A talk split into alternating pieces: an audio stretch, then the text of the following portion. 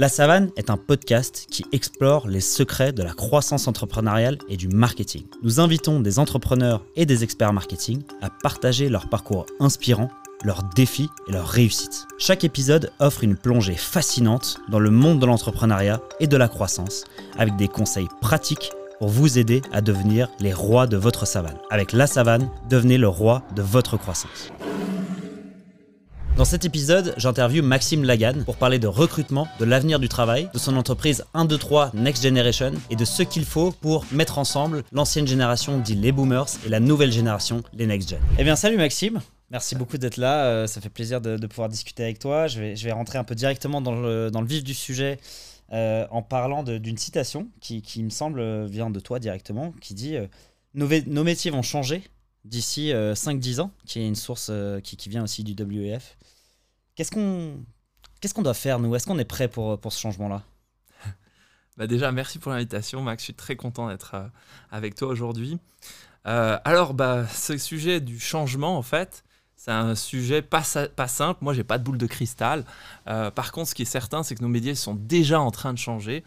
Alors, comment ils sont en train de changer? Bah, Simplement, on l'a déjà vu en fait avec le Covid, c'était simplement un accélérateur, plus mhm. de digitalisation. Il y a d'autres tendances encore, mais ce que je pense, c'est globalement plus de besoin d'adaptabilité. Il faut aller de, plus en plus vite, il y a une concurrence de plus en plus internationale. Euh, aujourd'hui, je pense qu'il y a une compétence clé parmi d'autres. Euh, ça serait probablement l'adaptabilité mhm. qui déclenche le besoin d'apprentissage permanent. C'est hyper intéressant que tu parles de ça. C'est une autre citation que j'avais où tu disais euh, justement que l'adaptabilité, c'était probablement euh, le skill le plus important, je cite, il faut s'intéresser aux profils qui ne cochent pas toutes les cases, mais qui sont capables de s'adapter. Je trouve ça hyper intéressant. Est-ce que tu penses que c'est le skill le plus important à avoir à l'avenir? Alors, euh, bah, ça fait partie des, de, la boîte à outils, si je dirais. Euh, quand on prend globalement le marché du travail aujourd'hui, on se rend compte qu'il y a une, déjà actuellement hein, une pénurie dans un certain nombre de métiers. Aujourd'hui, le, le taux de chômage est historiquement bas en Suisse, qui est plutôt une très bonne nouvelle. Hein. Mhm. Ça veut dire que voilà, l'économie se porte plutôt bien. Euh, en parallèle, ben, ça veut dire quoi? Ça veut dire qu'il y a beaucoup d'entreprises qui cherchent à recruter puis qui ne trouvent pas de talent. Euh, et puis, ben, ce que ça veut dire derrière, c'est qu'aujourd'hui, les entreprises, euh, si elles cherchent le mouton à cinq pattes, qui, coche toutes les compétences que elles, pour elles, c'est ce qui est important, ben, elles risquent de passer à côté de personnes qui potentiellement n'ont pas toutes les compétences techniques, mais par contre, d'un point de vue des soft skills ou d'autres compétences, euh, bah, sont potentiellement euh, des personnes qui sont capables d'apprendre et puis de s'adapter euh, vis-à-vis des deux besoins en fait que sont ce poste. Donc, disons, l'approche traditionnelle CV, pur CV, attention, parce qu'on mmh. peut passer à côté d'opportunités, de talents, de gens qui, à mon avis, ont, voilà, qui peuvent avoir la bonne attitude, qui peuvent avoir le bon mindset, hein, comme un peu dans l'entrepreneuriat. On sait que la route, elle n'est pas toute droite. Euh, on va prendre des coups durs, on va devoir être un tout petit peu flexible. Et puis ça, effectivement, euh, je pense que c'est ces compétences de flexibilité un petit peu euh, que l'on recherche chez les personnes sans nécessairement avoir le 100% des compétences qu'on souhaite qu'elles aient au démarrage. Donc tu penses qu'il faut prioriser quand même cette flexibilité, cette adaptabilité versus... on utilise souvent ces termes justement soft skill, hard skill.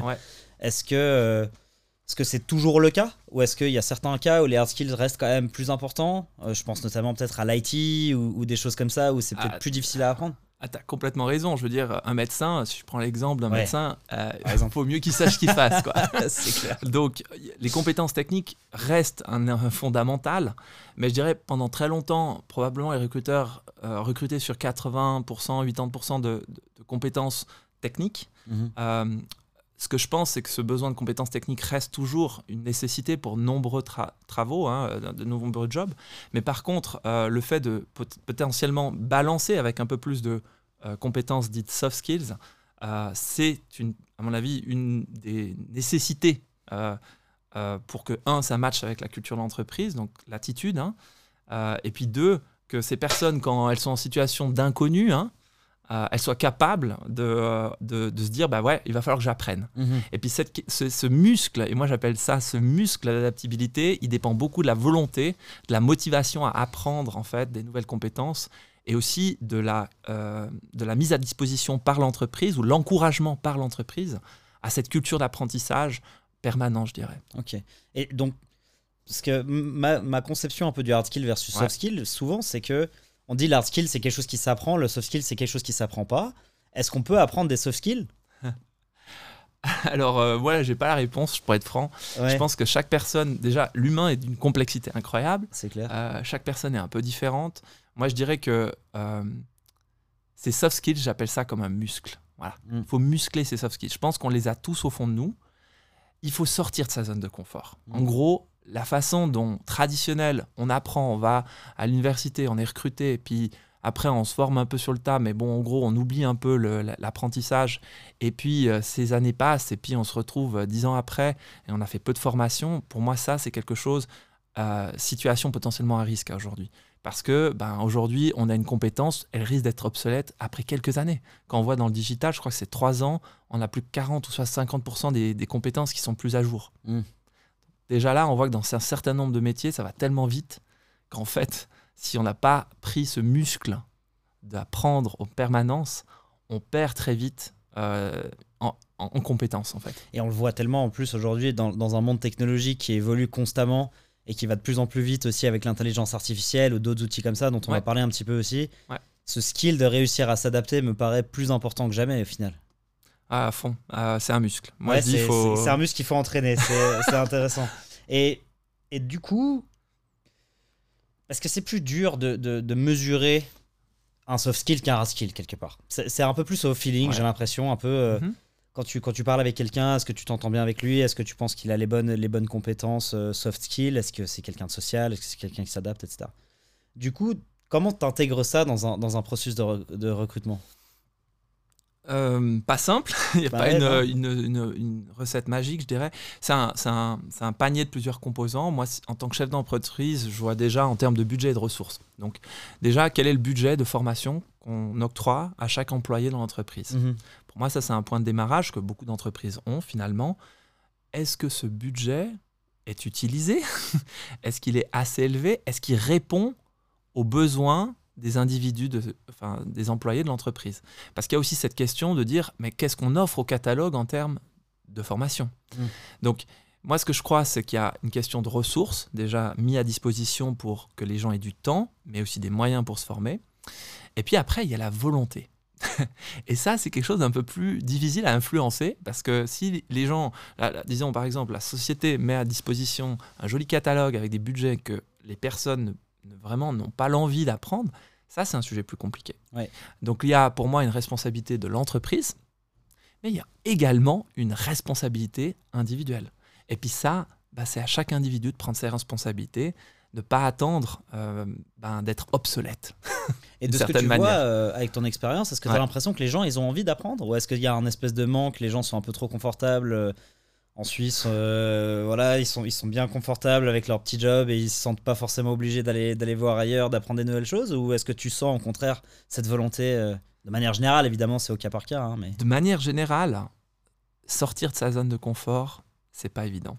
Hmm. Ça demande un extra effort, ça demande vraiment de, de devoir se pousser à le faire ce qui n'est pas dans la nature humaine quelque part, parce que finalement, on est souvent plugué hein, en mode reptilien euh, un peu risque, menace, et puis donc euh, instinct de protection par, par défaut. Donc on n'est pas plugué pour faire sortir, euh, pour sortir de sa zone de confort. Mhm. Donc ça, c'est un postulat de départ que, qui, qui, nous, qu'on connaît tous finalement. Et, euh, et, je pense que la seule erreur, c'est de rester sur le statu quo. C'est de rester et de rien faire et de pas apprendre. Et pas... En fait, déjà de se poser la question, est-ce que j'ai besoin de, de, développer certaines compétences? C'est une partie de la réponse. Mm. Parce que, en fait, c'est cette envie et c'est ce besoin de, progresser, cette motivation, en fait, c'est pas évident. C'est pas évident, des fois on n'a pas les moyens ni les ressources dont on a parlé, mais c'est plus de dire, mais finalement, est-ce que je suis OK de sortir ma zone de confort? Mhm. bah, C'est un risque, finalement. absolument. Et ça, euh, bah, chaque personne a une, enfin, une attitude au risque qui est différente. Mais tout ce que je peux dire, c'est la seule erreur, c'est de pas le faire. Ok, intéressant. Toi, tu penses qu'il faut se lancer, qu'il faut euh, aller sortir de sa zone de confort, prendre des risques, tenter des choses, et euh, quitte, à, quitte à se planter? Ben euh, oui, d'une certaine manière, oui, parce que en fait, je pense qu'il n'y a pas d'innovation sans risque. Mhm. C'est par l'apprentissage, par les itérations, hein, test and learn. Il y, a, un livre que tu connais peut-être, sûrement que tu l'as lu, c'est euh, euh, Antifragile de Nicolas Taleb. Oui, super livre, ouais, absolument. Et il y a plein de principes là-dedans, hein, mais un des principes, c'est de dire finalement, euh, le monde est un chaos. Et finalement, quand tout le monde a un petit peu de vent dans les voiles, tout le monde avance un peu bien. Là, il n'y a pas vraiment beaucoup d'innovation. Mhm. La vraie question, c'est quand ça commence à souffler, que l'eau tape sur la coque du navire, que là, on est en condition de tempête. Et c'est là qu'il faut sortir de sa zone de confort. C'est là où l'innovation se crée réellement. C'est là où même les USP se révèlent. C'est là où les chefs d'entreprise, même la culture d'entreprise doit évoluer parce que ces marches, entre guillemets, là, c'est c'est le, risque maximum en fait pour l'entreprise. Et là, si les gens sortent pas de leur zone de confort, ben, il y a un risque que certaines entreprises, ben, carrément en termes économiques, ça soit de plus en plus dur. Quand on voit, euh, par exemple, Kodak qui était un, un monstre, un, mastodon, plus de 100 000 employés hein, au niveau mondial. Et un jour, un ingénieur qui vient dire Eh oh J'ai inventé un truc qui pourrait vous intéresser. Ça s'appelle l'appareil photo numérique. Et que pendant 7 ans, le gars leur vient et leur dit Eh oh C'est important Puis qu'en gros, ben, il n'y a rien qui se passe parce que tout en haut, ils sont convaincus que l'argentique, c'est euh, et ça restera le standard, il ben, faut juste se dire que quelques années après, cette entreprise a fait faillite. Elle, a faillé le Chapter 11 aux États-Unis. Donc, c'est pour dire que c'est pas juste une vue de l'esprit. C'est que si on ne sait pas sortir de sa zone de confort, si on ne sait pas remettre en question ses hypothèses, si on n'a pas l'humilité dans l'attitude même d'accepter qu'on ne sait rien, parce que ce monde va tellement vite que finalement, nos compétences peuvent vite devenir obsolètes et nos certitudes, ben, en fait, euh, elles sont vite faites d'être balayées. Euh, ben, ça, en fait, c'est le risque pour une entreprise de devenir elle-même obsolète. Et donc, quelque part, la culture d'entreprise qui permet le droit à l'erreur, qui permet aux individus de dire, OK, tu vas, c'est OK que tu sortes ta zone de confort c'est ok, on est là pour te soutenir. Tu te plantes, c'est pas grave. On va peut-être même carrément glorifier ton erreur. C'est ce que dit un peu Nicolas Taleb dans son livre. C'est de, dire qu'il faut documenter les horreurs. Les, mhm. horreurs. les horreurs et les erreurs. mais, mais, mais les horreurs et les erreurs amènent en fait au progrès. Parce que finalement, il y a très peu de choses qui arrivent comme ça du premier coup. Les inventions, elles se sont pas faites d'un premier jet. je crois que c'est le nombre, c'est des nombres incalculables. Je crois euh, Marie Curie quand ils ont fait les, vaccins, c'est un nombre d'itérations juste de dingue. Et donc c'est un processus en fait l'innovation. Mhm. Et ce processus, ben l'erreur, il est au milieu quoi. Et puis par contre, la question c'est est-ce qu'on est ok de, avec ce de droit à l'erreur? Est-ce que surtout on n'est plus d'accord de faire la même? Parce que moi je dis toujours à mes équipes, mais finalement le droit à l'erreur c'est ok mais par contre, pas trop longtemps. Mhm. C'est-à-dire, dans le sens où il faut apprendre de ses erreurs, et on a le droit à l'erreur, mais la même erreur, la refaire trois fois, ça commence à poser problème. Donc c'est plus, ok, on fait, on a le droit à l'erreur, mais il faut apprendre de ses erreurs. Donc il faut les documenter. C'est tout un processus, et ça veut dire une humilité de tous les jours. Parce mhm. que, enfin, tu as des enfants? J'ai pas d'enfants encore, non. D'accord.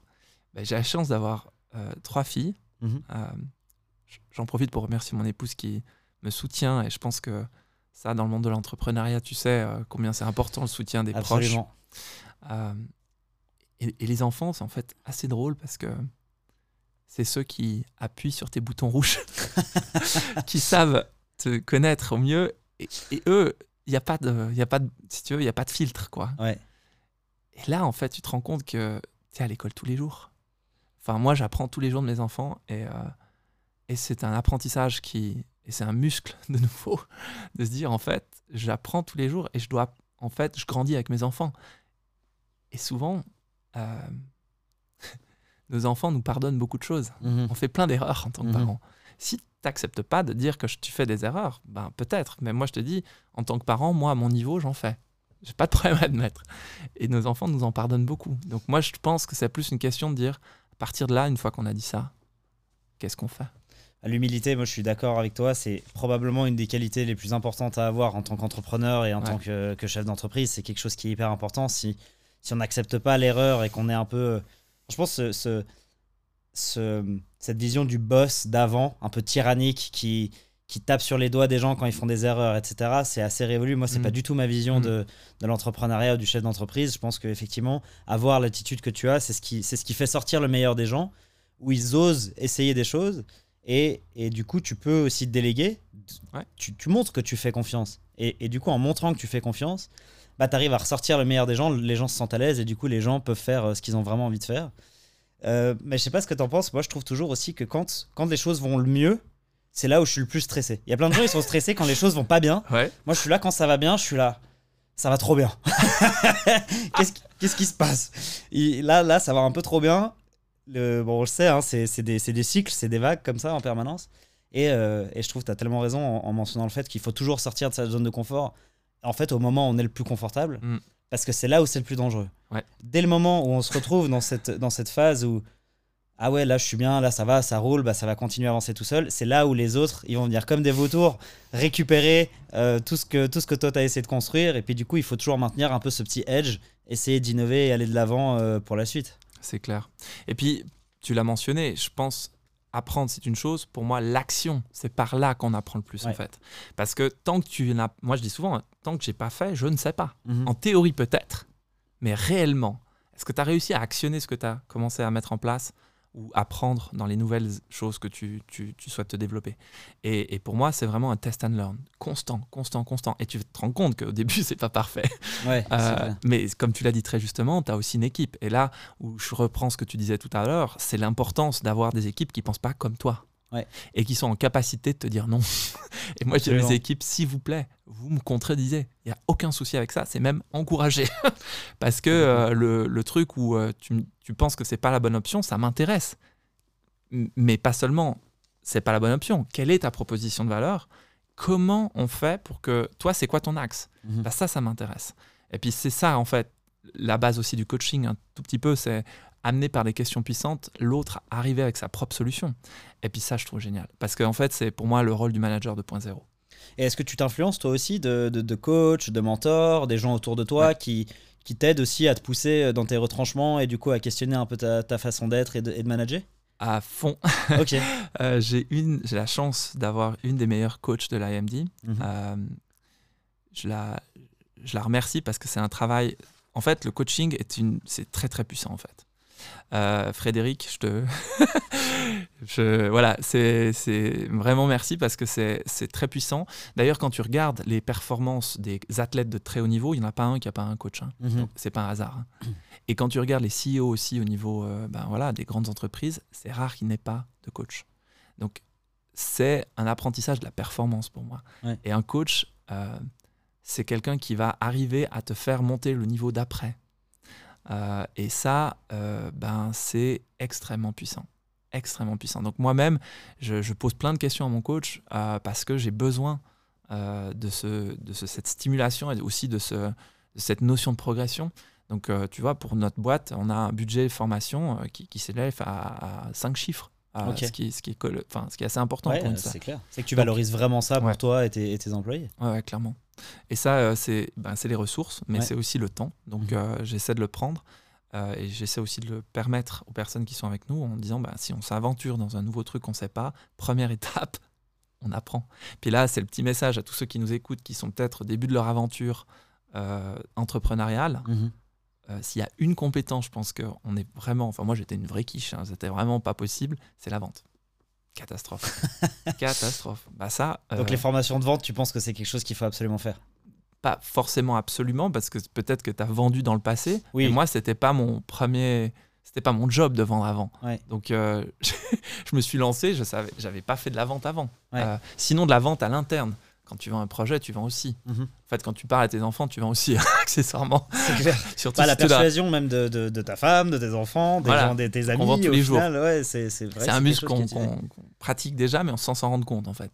Mais euh, je pense qu'il y a plein de compétences nécessaires au démarrage d'une entreprise, mais s'il y en a bien une qui est vraiment clé, euh, surtout quand tu, ouvres un nouveau chapitre avec euh, pas d'antécédents, rien, euh, pas de chiffre d'affaires ni rien, bah, c'est d'aller chercher le chiffre d'affaires. Mhm. Ça, se passe là quand même au début. Et, tu parles de ces formations, je trouve hyper intéressant. C'est quelque chose que nous, on essaye aussi de, mettre en place en ce moment parce que je pense mhm. que c'est quelque chose qui est super important. comment tu comment tu choisis les, formations que tu vas faire? Est-ce que tu, tu, te dis, ah, bah ça, ça a l'air intéressant, je suis curieux, j'ai envie d'apprendre ça? Ou est-ce que c'est tes employés qui disent, ah, j'aimerais bien apprendre tel ou tel skill? Ou est-ce que c'est stratégique? Que c'est des formations en ligne, des formations physiques Est-ce que c'est un mélange comment, comment vous choisissez? Bah, Ça dépend des objectifs. Ok. Donc, euh, il peut y avoir des objectifs dans une formation, évidemment, de compétences euh, dures, donc compétences techniques. Mhm. Aujourd'hui, la beauté d'Internet, c'est que c'est un livre ouvert. Donc moi, mon premier réflexe, je fais peut-être probablement tu fais pareil, c'est euh, bah, Google. et puis après ChatGPT. Enfin, on a des technologies aujourd'hui comme l'AI. Euh, c'est pas 100%, mais moi je fais un, cross de plusieurs choses. Généralement, ma méthode c'est je sais pas, donc je m'inspire des meilleurs. Donc déjà, il y a un mélange de théorie, mais surtout de voir ceux qui sont au top end the game, mm. par exemple dans le monde des réseaux sociaux. J'adore Gary Vee, par exemple. je, mhm. suis Gary Vee. J'en suis un certain nombre, comme Steve Barlett, tu, connais aussi. c'est génial ce qu'ils font. Ils sont on top of the game parce que mhm. c'est des gens qui ont fait des, agences qui sont ultra puissantes. Euh, et en fait, tu regardes, tu observes, tu es en mode euh, veille. quoi. Et moi, je, ce que je trouve vachement intéressant dans cette approche, c'est décomposer comment ils l'ont fait analyser. Donc déjà de comprendre quels sont les facteurs de succès de ces gens-là, mhm. on apprend beaucoup. Puis tu, je cross-check souvent avec des, sources euh, plus, euh, disons, d'autres choses comme ChatGPT. Mais l'importance des sources, par contre. Hein. Donc, et, alors, ça, donc le côté un peu. Je me, renseigne, je me renseigne par moi-même, comme je peux. Tout n'est pas parfait, mais j'essaie de collecter beaucoup de data, hein, on va dire, de ce qui est disponible. Comme de nouveau, je disais, la, vraiment, la beauté d'Internet, c'est un livre ouvert. L'important, ce sont les sources. Donc, faire attention aux sources. Mhm. Et puis, il y a la bonne vieille expérience. Et ça, c'est le réseau. Donc pour moi, je crosse toujours les deux. J'essaie de crosser les deux. Je vais voir les gens dans l'industrie et je leur pose la question. Mais concrètement, comment tu as fait ça? Mhm. Et puis ça, j'ai la chance de travailler avec des clients qui, euh, qui ont des, des, sacrées expériences. Ils ont souvent 10-15 euh, ans plus que moi. Euh, sont des, directeurs, des, des, chefs d'entreprise plutôt aguerris. Parce que pour mener des barques avec des employés, des entreprises à plusieurs dizaines de millions et voire plus même, euh, et, des, équipes assez larges, mhm. bah, tu as beaucoup à apprendre de ces gens-là. Et moi, je suis, notre mission, c'est Empowering All Generations. Je pars du principe que souvent, on, oublie le fait que même des jeunes peuvent nous apprendre énormément de choses. Mes mhm. enfants m'en apprennent plein, plein de choses, mais nos équipes aussi, hein, qui sont plus jeunes, ils ne le savent pas, mais je, les salue. ils m'apprennent énormément de choses. Euh, de l'autre côté, je pense que les jeunes peuvent aussi se dire, tiens, des gens qui ont 15, 20 ans, 30 ans dans l'entrepreneuriat ou euh, en tant que directeur ou manager, bah, eux aussi, ils ont beaucoup de choses à, partager. Donc je trouve qu'il y, a un intérêt pour les deux générations à se parler, à communiquer, à, échanger sur ces, expériences euh, et que ça soit bénéfique dans les deux sens. C'est intéressant que tu dis ça parce que j'ai l'impression que avant, euh, disons, je sais pas, il y a 20, 30, 40 ans, on valorisait beaucoup plus la sagesse euh, des anciens, en quelque sorte, euh, notamment dans des cultures euh, japonaises ou autres, où c'est très très valorisé. On met vraiment en avant, on doit s'occuper des personnes âgées, etc. J'ai l'impression que dans notre culture occidentale, on a un peu perdu ça. On écoute un peu moins les vieux, les boomers, comme on les appelle, alors qu'en réalité, moi je trouve qu'en grandissant, comme tu dis, l'expérience t'apprend énormément, puis t'as énormément à donner. Et puis les jeunes sont un peu bornés, un peu têtus. Des fois, ils se disent Ah non, mais moi, je, sais, je connais tout de la vie, etc. Est-ce qu'il faudrait réussir à reconnecter un peu ces, deux générations? Ah, Est-ce qu'il y a des, moyens de le faire? Merci d'évoquer ça parce que je partage complètement. Il y a un, échange intergénérationnel, c'est ce qui est le plus riche, je pense. Mhm. Et puis ça a toujours été, en fait, c'est historique. Hein, euh, la transmission avant les, bouquins et tout ça, elle se fait de façon verbale. Dans une entreprise, si maintenant on ramène ça à nos jours, la culture de l'entreprise, une grosse partie de cette culture d'entreprise, c'est l'histoire de l'entreprise. Mhm. Et comme tu le disais justement, un jeune, moi, le conseil que je dis à toutes les personnes qui changent de job et qui commencent dans une nouvelle entreprise, c'est dire, mais apprends l'historique de l'entreprise. Va rencontrer, va rencontrer les gens de l'entreprise, les plus jeunes, mais les plus âgés qui sont là depuis un certain temps aussi, et, mange avec eux, discute, parce que tu vas apprendre plein de trucs. Et puis, je pense aussi que ces jeunes, ils ont besoin de mentors. Ils ont besoin de guides dans l'entreprise. Parce que comme tu le dis, certains pensent qu'ils peuvent tout savoir, mais moi, je ne crois pas ça. Je pense que, comme je l'ai dit tout à l'heure, je pense beaucoup aux muscles et qu'on apprend à tout âge. Mhm. Et même si on arrive à 45 ans dans une entreprise, on est obligé d'apprendre. Apprendre la culture de l'entreprise, apprendre les personnes avec qui, à connaître les personnes avec qui on travaille, connaître le job, bien sûr. Euh, donc je dirais que c'est vraiment important de, euh, d'avoir ces échanges intergénérationnels, de prendre le temps en fait d'écouter ces personnes et qu'au sein de l'entreprise, cet échange soit aussi valorisé et qu'on valorise ces personnes qui ont beaucoup d'expérience. Et là, il y a un point qui est un challenge pour toutes les entreprises, c'est vraiment ce, défi de l'horizon 2030, et c'est déjà en train d'arriver en fait, mhm. où il y a plus de 500 000 personnes qui vont partir. Et quand on sait que ces 500 000 personnes qui ont quitté le monde du travail en Suisse sont les gens qui ont le plus d'expérience, le plus de connaissances, euh, qui ont parfois le lien client, donc en plus il y a un risque de, chiffre d'affaires potentiellement, mhm. Et que ces gens-là, ils sont hors de l'entreprise dans 3-4 années là, bah, c'est un énorme challenge pour les entreprises ça. Et donc, comment on anticipe ça? Comment on fait rentrer la next gen ou comment on fait rentrer son prochain directeur ou sa prochaine directrice dans euh, l'entreprise pour que cette personne qui parte, ben, aussi le client, il s'y retrouve parce que ben, le client, ça va être du style, mais ah ouais, donc euh, là, il y a monsieur ou madame qui part, ça va être qui le prochain? Et on ne peut pas ranger, changer de dirigeant comme ça. donc, ça s'anticipe tout ça. Et donc, ces questions de transmission, pour moi, elles vont être extrêmement importantes d'ici les 3, 4, 5 ans à venir euh, et ça s'anticipe. Et donc ça, euh, il faut que les entreprises aient déjà, il y a un enjeu d'attractivité, quoi. Mm. Euh, attirer les bonnes personnes et des générations plus jeunes pour potentiellement la courbe démographique de l'entreprise, c'est une opportunité en fait de mm-hmm. la rajeunir. Souvent, cette courbe démographique aussi rappelle, mais des fois, souvent, dans certaines entreprises de services, ça, ça suit la courbe démographique des clients. Donc, est-ce qu'on ne veut pas profiter d'avoir des nouveaux directeurs pour attirer une nouvelle type de clientèle? Euh, donc, c'est pas que de l'interne tout ça. Mhm. Euh, ça fait sens aussi d'un point de vue global de la marque, de qui on est, quelle histoire on raconte, quelle mission on porte. Mais justement, pour, euh, bah pour, pour rebondir un petit peu sur ce, ce, process intergénérationnel et l'adaptabilité aussi, j'ai l'impression que bah, du coup, les jeunes pensent que les anciens sont moins adaptables, ce qui est un peu vrai, parce que dans la génération d'avant, je sais pas, années 60, 70, 80, il y avait moins besoin de s'adapter parce que le monde bougeait moins vite. Et, euh, comme tu dis, l'échange se fait un peu dans les deux sens. Les jeunes ont à apprendre euh, aux, personnes mhm. plus âgées, et les personnes plus âgées ont à apprendre aux plus jeunes. Donc je trouve que cet échange, il est hyper intéressant. Maintenant, il y a un troisième acteur qui vient, euh, qui vient entrer là-dedans, qui est l'intelligence artificielle. tu as parlé de ChatGPT. Comment est-ce que tu penses que l'intelligence artificielle va changer le, monde du travail dans les, euh, bah, dans les 5, 10, 20, 30 prochaines années? Oh là Alors bon, moi j'ai pas de boule de cristal. Grosse question. Euh, non, je, reste sur mon idée de, de, de fait que moi j'en sais rien. Mhm. Que en fait, ce que je sais, c'est que nos métiers nous obligent en fait à s'adapter. Que de, dans quel sens ça va aller, tu as sûrement raison. Hein plus de technologie, on y est déjà. C'est clairement un, une des tendances qui va ressortir probablement. Euh, en, en, tout cas, ce qu'en dit le WEF et effectivement plusieurs sources euh, qui font des analyses sur euh, ce qu'ils appellent la, la, pré enfin, la prévision en gros à venir pour le monde du travail. Mm-hmm. Mais globalement, je, rebondis quand même sur un truc qui m'a dit, qui t'a dit, qui, qui m'intéresse, c'est est-ce que vraiment les personnes de 45 ans et plus sont celles qui s'adaptent le moins? Ben moi j'aurais tendance à penser que c'est peut-être, et c'est pas une question d'âge en fait, c'est une question de mindset. Moi je connais des gens de 45 ans et plus qui utilisent ChatGPT, qui utilisent des outils qui connaissent même mieux que les outils que des jeunes. Donc, de penser que c'est forcément les personnes les plus âgées qui vont être les plus difficiles à changer. Moi, je vois, mais je prends l'exemple de gens autour de moi. Hein, euh, ma grand-mère, elle gère bien son téléphone portable. Elle n'est pas née avec. C'est pas simple. Ouais. Euh, et quand on regarde Insta, les audiences, tu serais surpris le nombre, bah ça toi tu connais, hein, le nombre de gens dans Insta, tout le monde se dit ah ouais c'est pour les jeunes.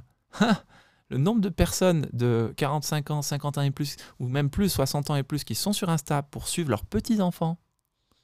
Eh ouais, parce qu'elles se sont dit, tiens, je vais, je vais apprendre un truc, comme ça je pourrais suivre mes petits-enfants. Bah ça, c'est intéressant. Donc, moi, je pense pas que la question de l'adaptabilité, c'est une question d'âge. Ce que je crois en néanmoins, c'est qu'effectivement, les technologies sont à la portée de tout le monde, mhm. des jeunes et des moins jeunes, que c'est qu'une question de motivation et d'intérêt. Euh, est-ce qu'on a envie d'apprendre, en gros? Et puis, euh, maintenant, concernant le, ce que va évidemment impacter nos, nos métiers, c'est effectivement l'IA, c'est une formidable opportunité. Euh, pourquoi? Parce qu'aujourd'hui, bah, je sais pas, toi, dans ton métier, je pense dans, dans plein de choses, tu peux utiliser ça dans la vente. Euh, et chez 1, 2, 3 Next Generation, on, utilise clairement ces outils pour pour aussi apprendre, mais également euh, avoir des idées de création, par exemple. Parce que comme on fait pas mal de contenu vidéo, photo et aussi un peu podcast, ben, on a l'idée de, de, dire que effectivement ces outils peuvent nous aider en fait à, arriver avec des idées. Elles sont justes ou pas, mais au moins dans le processus créatif, c'est une source de plus. Et je dis pas que c'est forcément la source, mais je trouve que il faut aussi admettre les, les limites de l'IA. Pour rappel, l'IA, vous savez qu'il est multilangage, mais pas multiculturel. Mm. Tu sais ça? Dans quel sens euh, est-ce que tu veux dire ça? En fait, quand tu regardes comment il est fidèle a euh, ChatGPT, si je reprends l'exemple de ChatGPT, c'est beaucoup de sources américaines. Pourquoi? Parce qu'il a pompé beaucoup de choses qui étaient à disposition, des livres, etc. Mhm. Où est-ce qu'il y a le plus grande source de choses qui étaient à disposition, notamment les États-Unis?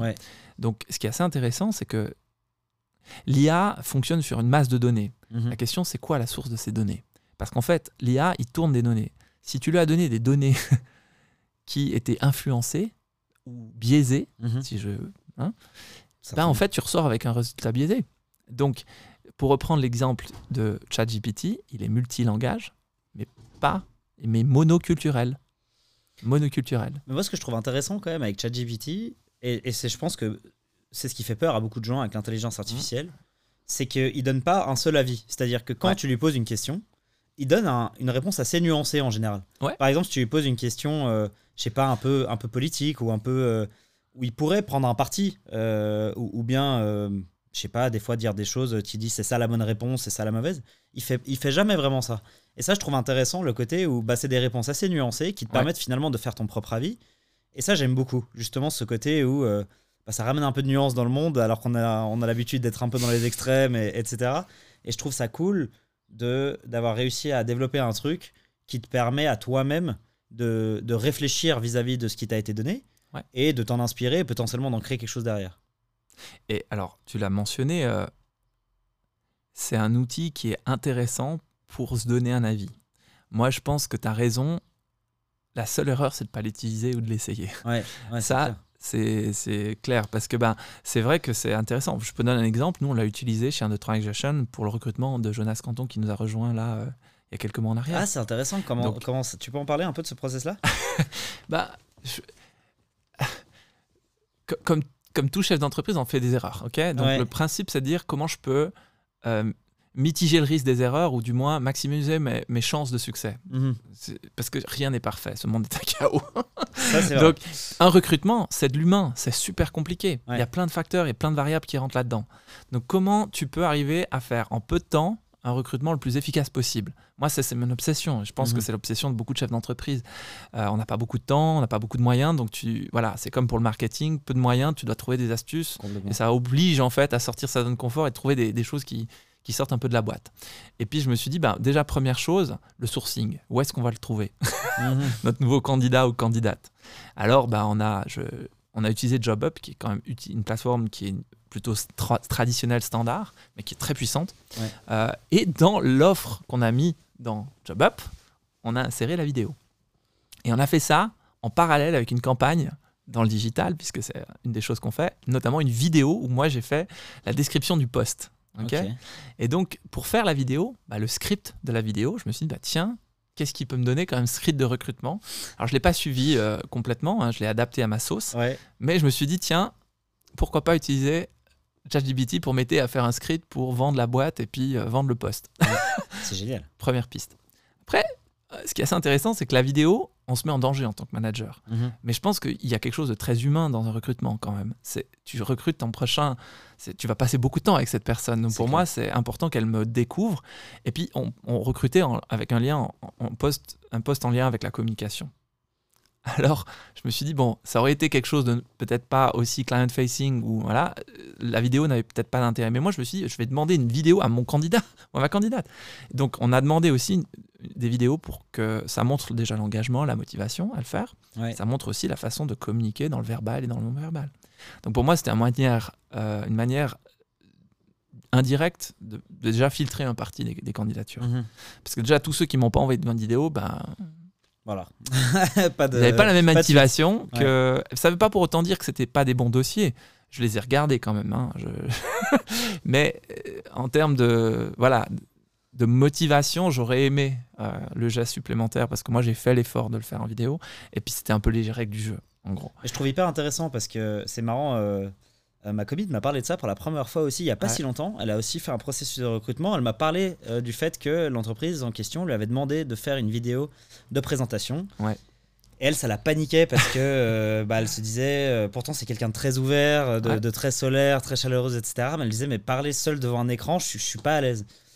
Et j'essayais de lui dire, bah, essaye de faire ton mieux déjà. De toute façon, c'est probablement pas ça qui va te sélectionner ou non, mais ça permet déjà de filtrer un certain nombre de personnes. Typiquement, bah là, le, poste en question avait besoin d'un parfait français et d'un parfait anglais.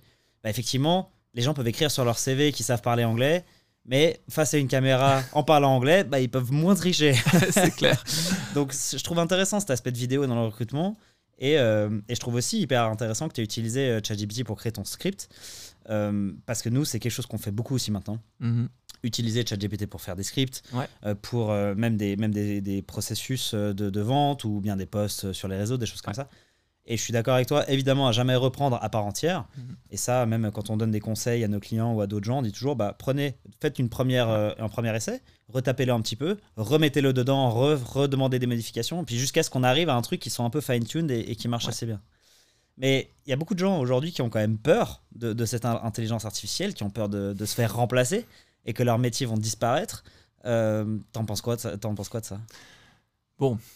Euh, je dirais qu'il euh, y a toujours eu des opportunités en temps de crise.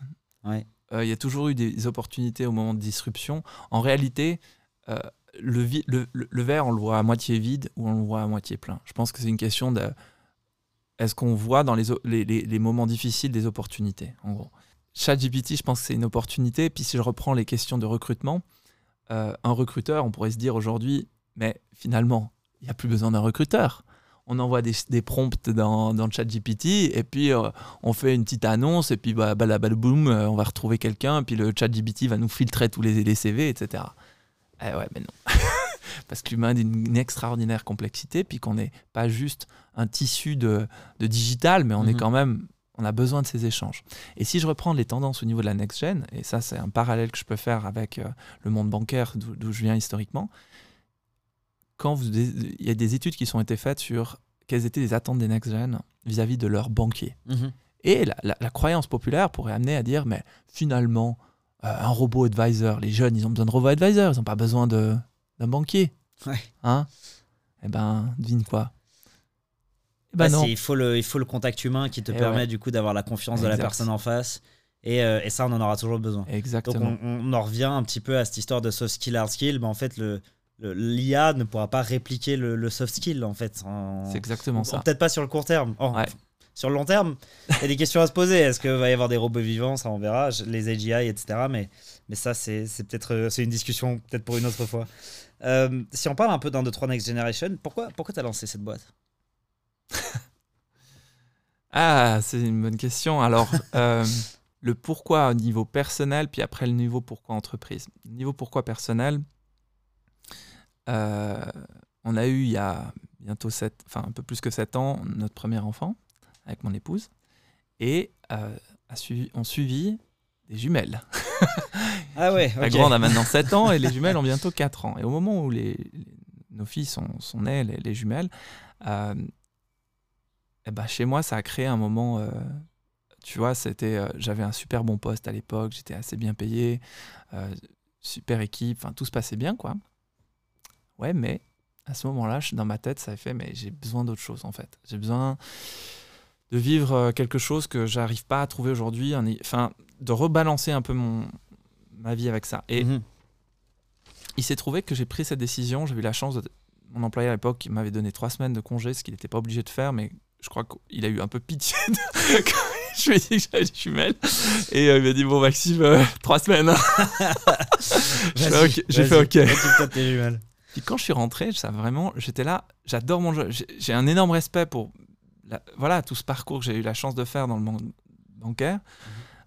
Mais en même temps, je, me suis dit, et si je créais pas une boîte qui s'appellerait 1, 2 et 3 SA d'ici 3 à 5 ans? Et c'est comme ça qu'est né 1, 2, 3 Ah, du coup, c'est pour, tes, pour tes enfants le 1, 2, 3 Ah, c'est ça l'histoire derrière, trop bien. Et après, ça rejoint la mission de l'entreprise qui est, chez 1, 2, 3 Next Generation, notre mission, c'est Empowering All Generations. Mhm. Pourquoi? Ben, Pour ces questions que tu as vraiment évoquées. Merci de, ce partage aussi. C'est de dire, en fait, on peut. Il y a un, challenge de transmission générationnelle. Aujourd'hui, euh, peu de boîtes l'ont anticipé. Il y a accroché à cet enjeu de transmission, il y a un enjeu d'attractivité. Pourquoi? Parce que ben, il faut attirer une nouvelle génération.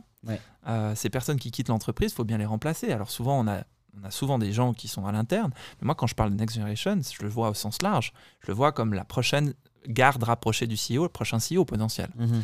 Euh, donc, ce n'est pas nécessairement des gens de 20 ans. Ça peut être des gens qui, sont, euh, qui ont besoin de monter en compétences avant d'arriver au poste de direction. Donc, euh, empowering all generations. Donc, donner les outils aux personnes pour se développer, se développer à travers la communication, parce que finalement, l'exercice qu'on fait là, toi et moi, et merci encore pour l'invitation pour ça, c'est un exercice qu'on n'a pas l'habitude de faire. C'est une prise de risque, d'une certaine manière. C'est pas évident. Euh, moi, j'ai toujours le coup de stress, hein, ça n'a pas l'air peut-être, mais c'est toujours un exercice où on se met un peu en danger. Et ça, on n'a pas l'habitude de le faire, on n'a pas l'habitude de vendre, on n'a pas l'habitude de, ouais, de, communiquer euh, de façon différente, de prendre des risques. Donc, ce que je dirais là, c'est que la mission de l'entreprise, c'est d'aider les entreprises. Nous, on essaie d'aider les entreprises à être plus visibles, plus attractives, mais aussi plus performantes. Donc, on se dit souvent, soigner l'intérieur pour le faire briller à l'extérieur. Mhm. Parce que justement, c'est l'idée de euh, dire que juste le marketing pour attirer, eh, mais la personne, quand elle rejoint l'entreprise, ou le client, quand il, accepte la mission euh, de travailler avec toi, s'il se rend compte que ce que tu lui as vendu, c'est pas trop en ligne avec ce qui est en train d'être raconté comme histoire par ses employés, euh, et où la qualité du service et du produit qui est associé, euh, bah il y, a un décalage et ça c'est pas très dangereux. Si c'est pourri de l'intérieur, c'est pas. Euh, donc donc ça revient un petit peu à la culture de l'entreprise, j'imagine. Et, on je vais rentrer un peu plus en détail là-dessus, mais avant une question un peu plus large. Qu'est-ce qui rend une entreprise attractive Du coup, vu que tu essaies de, de, rendre les entreprises attractives, qu'est-ce qu'il faut? Pour qu'une entreprise attire la next generation alors, euh, c'est une question que je me suis posée, et puis je suis allé rechercher des, rapports qui, donnaient un peu de data là-dessus. Il y a, une recherche qui a été faite par euh, euh, Randstad, qui est un des plus gros recruteurs en boîte de placement. Et en fait, ils ont fait une étude sur justement qu'est-ce qui pousse les gens à partir. Donc, par, la définition, par la conclusion, tu arrives à, l'inverse. A priori, oui. Donc, facteur numéro un, à ton avis Peut-être un mauvais être au travail, mauvaise ambiance Ouais. Exactement. Je pense que l'ambiance au travail. À mon avis, c'est le plus important. Exactement. L'ambiance au travail figure dans le top. Euh, voilà, euh, c'est numéro un. Devant le salaire. Exactement. Beaucoup de gens pensent que c'est le salaire. Exactement. Donc, c'est le salaire. Le salaire est important. Il faut pas oublier les conditions salariales parce que l'ambiance sans le salaire. Bah, c'est vrai qu'une bonne ambiance. ça va être compliqué. Il faut, avoir les deux, c'est sûr. Ça va pas durer très très longtemps, je pense. Mais globalement, ce que les besoins des talents sont, sont généralement, et des clients, enfin plutôt des talents, pardon, c'est, besoin des talents, c'est en gros besoin généralement de sécurité financière, mhm. clairement, il faut un salaire, il faut les moyens euh, pour valoriser les compétences, euh, mais également, le salaire seul ne suffit pas à mhm. retenir les talents. Ça, c'est clair que non, il faut de la sécurité psychologique. Et dans la sécurité psychologique, bah, il y a tout plein de choses. Tu vois, il y a la flexibilité dont tu fais preuve, il y a l'ouverture dont tu fais preuve, la question de comment tu organises les choses dans l'entreprise. Euh, ben, je dirais aussi le plan de carrière quand même. La formation fait partie aussi des éléments qui euh, attirent parce que ben, concrètement, la possibilité de se développer, c'est un des éléments que la Next Gen notamment euh, recherche. Mhm. Et puis, euh, euh, mais pas que. Euh, et puis, bah, évidemment, un plan de carrière. Donc, il faut une progression quand même. Il faut que, en gros, l'entreprise progresse. Donc, clairement, l'entreprise qui est en déclin, c'est plus difficile d'attirer qu'une entreprise qui est en croissance. Donc, globalement, en tant que chef d'entreprise, nous, notre mission, c'est de s'assurer qu'on attire non seulement pour des talents, mais aussi pour des clients. Et, que nos, et en fait, que les personnes qu'on recrute, elles ont aussi cette même philosophie. En réalité, tout le monde est responsable du chiffre d'affaires parce que finalement, c'est un bateau, on est tous dedans. Il y a, une façon d'organiser le travail qui est assez intéressant, c'est Squad Team. Euh, il y a une nouvelle tendance, ce n'est pas si nouveau que ça, mais certaines grandes boîtes américaines l'ont fait. Euh, pendant très longtemps, les boîtes étaient en silo. Et aujourd'hui, on est en train de réaliser que ces modèles-là euh, perdre l'efficience et qu'il vaut mieux travailler en squad team. Alors qu'est-ce que c'est? C'est un peu comme les militaires, euh, euh, les, squads militaires. Tu as un infirmier, tu as un éclaireur, tu as... C'est plein de petites équipes, c'est ça? Et qui sont travaillent par mission. Alors, ça marche pas pour toutes les boîtes et on peut pas... Mais la question derrière, c'est comment on travaille mieux en équipe? Comment on s'assure que tout le monde a bien compris la mission et qu'on n'est pas là à défendre juste son petit poste? Non, on travaille pour défendre la mission de la boîte. Parce que si la boîte va bien, tout le monde va, ça, va aller pour tout le monde et mhm. tout le monde va progresser. Si la, la boîte va pas bien, bah, c'est là où c'est là où il y a risque. Et, euh, et là, bah, il faut que tout le monde tire à la même corde, quoi. Et ça, c'est plus le. Je pense que tout le monde est responsable de ça, mais turn from the top. Comment toi, en haut, t'inspires les gens à faire ça et tu communiques clairement ta vision Comment tu fais que les gens aient compris qu'il faut tirer la corde quoi? Donc le rôle du chef d'entreprise, selon toi, est hyper important dans cette culture-là. Il faut, euh, faut être intègre, il faut qu'en gros que tu pro, enfin que tu, comment dire ça, que tu tu, tu vises que tu prônes, euh, dans le sens c'est ça qui va faire que tes employés vont te suivre derrière et qui vont être bien et ce qui va rendre ton entreprise attractive, si je résume un peu, c'est ça? Ouais. Et ça, c'est un truc qui marche tant pour euh, la rendre attractive pour des talents, mais moi je suis convaincu que d'un point de vue chiffre d'affaires et vente, mhm. euh, pendant les temps, longtemps, les marques ont, avaient ça comme un truc qui était un peu séparé, le marketing, euh, machin, euh, c'était produit centrique. Ou et je pense que le shift est en train de se faire. Les jeunes générations sont très attentives aux questions de, d'engagements sociaux, notamment, sustainabilité, des valeurs de mission d'entreprise. D'ailleurs, il y a une marque qui est petite PME qui l'a bien compris, Apple. Ouais, euh, petite, petite PME. Et je pense que son fondateur est un génie du marketing. Il disait Focus on the absence of the product. Mm. Et c'est quand même le why de l'entreprise. Tu as Simon Sinek aussi, qui est quand même un des précurseurs dans ce sujet-là. Le why, c'est quelque chose qui fédère l'intérieur, mm. mais qui en fait connecte avec l'extérieur aussi beaucoup. Donc ton chiffre d'affaires et la façon dont tu vas attirer, pour moi, elle doit être connectée en fait. Mm. Si s'il y a une distorsion trop grande entre ce que tu dis et ce que tu fais, ça marche pas. Et ça marche pas ni pour des talents ni pour des clients. Starting with Why, c'est un livre que j'ai adoré, que j'ai lu l'année passée. Je l'ai trouvé vraiment hyper inspirant, euh, justement à ce niveau-là, de comment, en fait, dans tout, que ce soit dans ton marketing, dans tes produits, dans ta façon d'être à l'intérieur de ton, dans ton entreprise, ça s'applique à tout et c'est hyper, euh, hyper important euh, de réussir à, transmettre ça finalement. Mm. Donc le, donc le ping-pong et le baby-foot, c'est pas la solution de, la bonne culture d'entreprise. ça peut être euh, quelque chose qui est un supplément, mais si le, fond, euh, ouais, clairement, euh, ça suffit pas. Pourtant, on adore ça. si on peut avoir des petites tables de ping-pong dans toutes les boîtes, c'est toujours intéressant. Mais si tu me permets de faire dans mon bureau, on aura ça quand on aura la place. Cette notion de, chief happiness, happiness officer et, et de l'entreprise heureuse, moi, je tends à être un peu en désaccord avec ça. Parce ah, que le monde est, intéressant, un... dans quel sens? Ben, Ce monde est un, pardon d'être grossier, mais c'est un putain de chaos. Ouais. Et que travailler, dans, enfin diriger une entreprise, mais tout court, nos vies sont, des, sont compliquées en mm. général. Et croire que l'entreprise peut être heureuse, mais vas-y. Alors une fois que tu as, as, né ton, entreprise super heureuse et puis Chief Happiness Officer, vas-y pour licencier quelqu'un quand tu t'appelles Chief Happiness Officer. Ouais. C'est un peu mon challenge, je suis un peu dur en disant ça, mais je crois pas beaucoup au, au, au grand message de ouais, euh, avec trois sachets de thé, euh, des cours de yoga et, et euh, ça, ça va faire l'affaire. Puis on est, on est tous happy. Et puis, non, il y a des moments durs en entreprise. faut le dire, c'est vraiment pas simple. Mhm. Aujourd'hui, le marché est tendu, tu le sais, il y a de plus en plus de concurrence. C'est, c'est, il faut innover tout le temps, il y a une pression forte. Et, et, en réalité, il faut aussi apprécier le travail que font les équipes dans des conditions où on, on essaie de les faire meilleures, mais on sait que c'est difficile. Donc je pense qu'il faut aussi revaloriser le travail euh, ben, des dirigeants, des managers, mais aussi des personnes qui font le job dessous. Euh, parce qu'en en fait, trop souvent, on, oublie de dire merci. Euh, et quand tu me demandais des questions d'attractivité, moi, j'avais fait à l'époque mon, mon, mémoire d'absentéisme, mon mémoire de, travail sur, de bachelor sur l'absentéisme parmi le personnel infirmier. Un des top facteurs, c'était la reconnaissance. Mm-hmm. Tu, tu, dis qu'en fait, c'est dingue. Et cette question de simplement dire merci et reconnaître le travail des équipes, c'est tellement important. Absolument. Et euh, ça, on oublie malheureusement. Et je pense que plus de soutien devrait venir aux managers et aux directeurs qui malheureusement se sentent un peu seuls parfois. Mhm. Et cette solitude du manager et du directeur, ben en fait, aider le directeur, aider le manager, c'est aider les équipes. J'aimerais te, poser un peu la question sur l'employee activation, qui est aussi, il me semble, un, grand sujet chez 1, 2, 3 Next Generation et de manière générale.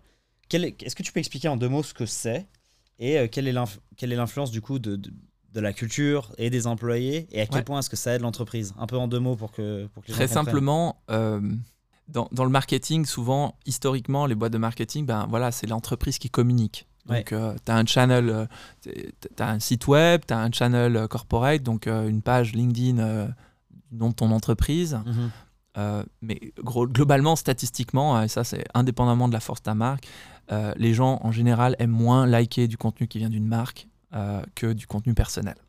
Donc, ce qui est assez intéressant, c'est de voir qu'en fait, il y a un shift qui est en train de se faire. puis il y a une petite histoire là-dessus d'ailleurs.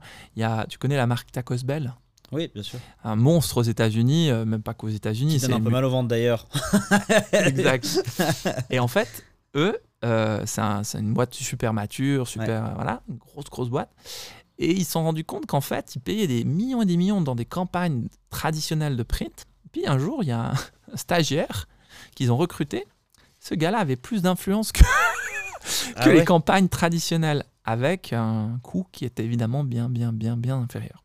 Donc, c'est pour dire que, et ce monsieur qui était là en tant qu'interne, un an et demi après, il était le député de la responsable euh, de tout le digital dans le groupe. Incroyable. Pourquoi? Parce qu'il a développé le TikTok de la, de, la, société, il a développé une audience de malade mental, avec du contenu court, authentique. Donc, pendant longtemps, les marques ont travaillé sur des messages institutionnels, mais je pense que ce message institutionnel, et parfois, il ne touche pas complètement sa cible. Et que globalement, euh, l'idée, c'est de dire comment on peut faire du contenu plus court, plus authentique, mhm. qui est fait peut-être par les gens de l'entreprise.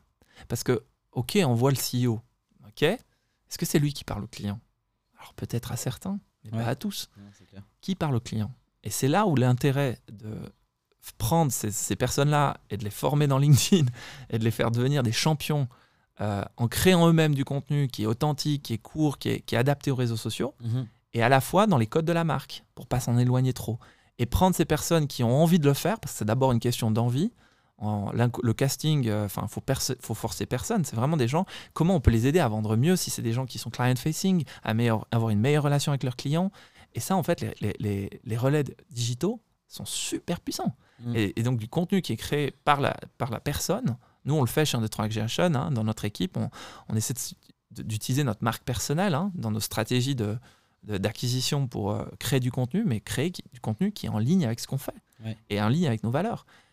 tu parlais tout à l'heure de recrutement. Tu sais combien de personnes en, en Europe seraient prêtes à changer de job pour des questions de valeur bah, beaucoup, j'imagine, parce que c'est quelque chose qui est de plus en plus important, notamment chez la génération plus jeune, où euh, on parlait de, tout à l'heure du fait que ceux qui quittent le plus, c'est ceux qui ne sont pas alignés avec l'ambiance, etc. Ils, ils, voient encore plus d'importance là-dedans, j'imagine.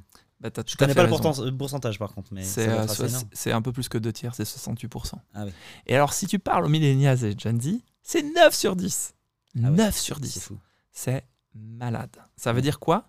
Ça veut dire qu'aujourd'hui, comme on a un taux historiquement bas de chômage, mhm. que le marché est déjà tendu, qu'on a dit juste avant que tu as 500 000 personnes qui vont sortir du monde du travail, mais en fait, ça devient un enjeu. Parce que si tu ne sais pas attirer au sein de ta maison et que tu as des gens qui quittent l'entreprise, bah, il faut bien les, les remplacer. Donc, cette question de valeur, un petit astuce, hein, LinkedIn a sorti ses stats, deux fois plus de job, de job application, donc de, de gens qui t'envoient leur candidature, si tu mets dans la description du poste tes valeurs. C'est incroyable. Pourtant, c'est tellement simple. Ouais, mais la question, c'est est-ce que ces valeurs, elles sont vécues aussi? Oui. Donc, c'est ce que tu disais juste, avant. Euh, quelque chose qui est, qui est dit pour faire joli, c'est pas du maquillage. quoi. Donc, c'est pour ça que nous, chez Undertraining Generation, on aime à dire que soigner l'intérieur pour le faire briller à l'extérieur. Parce que si c'est pas connecté, en fait, les gens qui vont rejoindre ou les clients qui vont, qui vont entre guillemets, te faire confiance, ils vont être déçus. Mhm. Et en fait, notre mission en tant que dirigeant d'entreprise, c'est à la fois satisfaire nos clients par la qualité des services, mais faire une promesse qui n'est pas une promesse de, de vent marketing, en fait, mhm. qui est une vraie promesse. Et ça, c'est à la fois sur le plan de la qualité du service et des produits, mais à la fois par les gens qui font ça. Et ça, en fait, euh, je crois qu'il y a un, autre petit entrepreneur qui a créé Virgin, que tu connais sûrement. petit, petit entrepreneur aussi, qui euh, d'ailleurs, euh, il me semble que c'est bientôt qu'ils vont démarrer les, les vols commerciaux dans l'espace. Je me demande si c'est pas cette semaine d'ailleurs. Il disait Take care of your employees, they will take care of your business. Mhm. Et c'est tellement vrai. Parce que si euh, à la fin de la journée, tu as réussi à transmettre ça, mhm.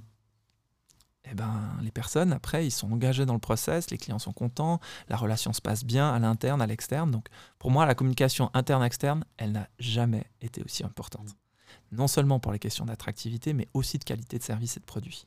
Parce que les attentes des clients, elles ont changé. Et ces jeunes générations, ils ne euh, marchent pas avec les mêmes codes. et, du coup, qu'est-ce que tu donnerais comme conseil à un entrepreneur aujourd'hui qui a envie de se lancer et qui a envie de démarrer euh, son entreprise? Ouh, sacrée question. T'as combien de temps? Écoute, allez, t'as 5 minutes. en 5 minutes. Non, moi, c'est difficile parce que chaque expérience est différente et puis moi, je suis qui pour dire ça en fait Tu vois? Ce que j'ai vu de mon petit niveau, voilà mon petit, voilà, de mon expérience, c'est ne rien lâcher. Avoir une conviction sur un sujet, un vrai problème qu'on règle, avec une vraie tendance de fond qui est derrière. Des fois, on a un peu d'avance sur la tendance, la question du timing, mhm. qui n'est pas toujours évidente. Et puis, la première crêpe, elle est toujours plus compliquée. Donc, il faut beaucoup de temps et beaucoup d'itérations pour arriver, en fait, à faire un service et avoir une clientèle. Et ça, peut-être, pour les jeunes générations, c'est peut-être des fois la patience. Euh, mais pour n'importe quelle génération, ça rentre aussi, ce critère-là, avec, je pense, cette question d'humilité, de dire qu'on ne sait rien. Moi, j'attends, j'apprends énormément des clients. Les clients, j'espère qu'on peut leur apporter beaucoup, mais en même temps, euh, ça vient des gens qui sont de l'intérieur. Donc, mmh. moi, j'apprends beaucoup des gens avec qui on travaille. J'ai envie d'avoir cette contradiction euh, où on a le droit de pas être d'accord et on a le droit de faire des erreurs et qu'on apprenne de ça surtout. Parce que cette question de permanent learning, pour moi, elle est essentielle parce qu'on ne sait pas de ce que demain sera fait. Moi, j'ai pas de boule de cristal. Mm. Tout ce que je sais, c'est qu'il faut apprendre en permanence à se réinventer. Mm. Et ça, ça se fait par un, processus de test and learn, d'itération, d'anti-fragile model. Et, euh, et par un peu de communication aussi, interne, externe. Mm je vais retenir ton analogie avec les crêpes parce qu'à chaque fois que je fais des crêpes, je plante la première. Et du coup, chaque fois que je vais faire mes nouvelles crêpes, je vais penser à toi et je vais dire bah voilà, ça c'est l'entrepreneuriat. Rate ta première crêpe. Merci beaucoup Maxime, c'était un plaisir de t'avoir. C'était vraiment cool euh, d'avoir cette discussion avec toi. Merci beaucoup d'être venu. Et puis euh, bah, j'espère qu'on fera ça euh, bientôt et qu'on pourra aller aussi boire quelques verres ensemble. avec et continuer à discuter. Avec grand plaisir et bravo à toi et à ta belle entreprise que tu as fondée, je crois. Et c'est pas simple l'entrepreneuriat. Donc non, c'est pas simple. Bravo à toi et merci on pour persévère, on persévère. Merci. Trop bien, merci beaucoup.